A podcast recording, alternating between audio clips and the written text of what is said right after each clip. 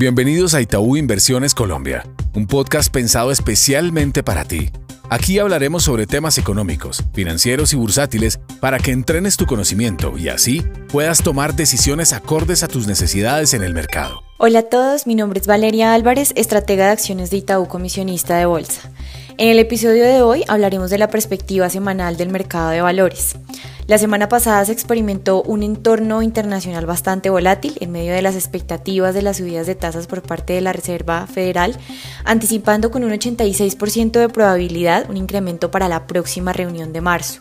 En línea con lo anterior, la renta fija también puede estar descontando ese escenario de una política contractiva a nivel internacional y empatando un poco con la dinámica en la región, a lo que se suma también un Banco de la República que puede ser mucho más reactivo, dadas las condiciones actuales, pues el dato de inflación de diciembre estuvo por encima de lo esperado y todavía probablemente puede haber algo de presiones alcistas en los precios, se observa un aumento en las inflaciones implícitas y en las expectativas del mercado y de los analistas. Lo que nos está mostrando entonces el mercado de renta fija es que probablemente se esté preparando para una subida de 75 puntos básicos por parte del Banco de la República, mientras la parte larga de la curva está siguiendo el camino de los tesoros de largo plazo. Una renta fija entonces que todavía va a estar presionada a la expectativa de la próxima reunión del ente central. Y uniendo un poco también este tema internacional con la moneda local, el peso colombiano eh, experimentó una importante volatilidad durante la semana anterior, el dólar global perdió algo de terreno y esto sumó favorablemente a las monedas de la región, a pesar de que el viernes pasado se observó un cierre por encima de los 4 mil pesos. Algunos flujos de entrada probablemente soporten una corrección bajista del peso colombiano hacia niveles de 3.945, 3.970 pesos, en donde consideramos que son niveles niveles óptimos para compras de dólares, dado que la volatilidad que pudiera traer en los próximos meses el panorama electoral eh, nos puede llevar también a observar niveles de nuevo por encima de los 4 mil pesos. Por otro lado, en el mercado de acciones, la semana pasada terminó el plazo para la recepción de aceptaciones de la OPA de Grupo Sura y Nutresa. La adjudicación de la OPA de Grupo Sura se materializó el viernes, por lo que el cumplimiento de la operación se daría el día 19 de enero. En medio de estos eventos corporativos, hay varios factores a considerar.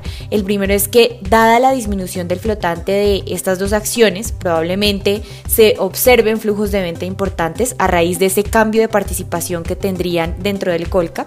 Y precisamente parte de esto se observó el viernes pasado con un volumen de negociación bastante relevante en la acción de Grupo Sura Ordinaria. Y lo segundo que hay que tener en cuenta es que estos recursos provenientes de las OPAs de Grupo Sura y Nutresa probablemente puedan ser reinvertidos en el mercado en nombres adicionales, lo que podría también todavía impulsar el Colcap que parece querer ubicarse en un rango entre los 1480 y 1500 puntos. Gracias por conectarte a Itaú Inversiones Colombia. Dale play a toda la información económica y financiera que hemos preparado para ti. Gracias por conectarte a nuestro podcast. Dale clic al botón de seguir y así escucha todos nuestros episodios. Recuerda que puedes compartir nuestro contenido con tus amigos y familiares.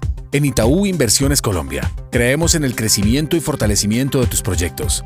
Voy actualizado porque voy con Itaú.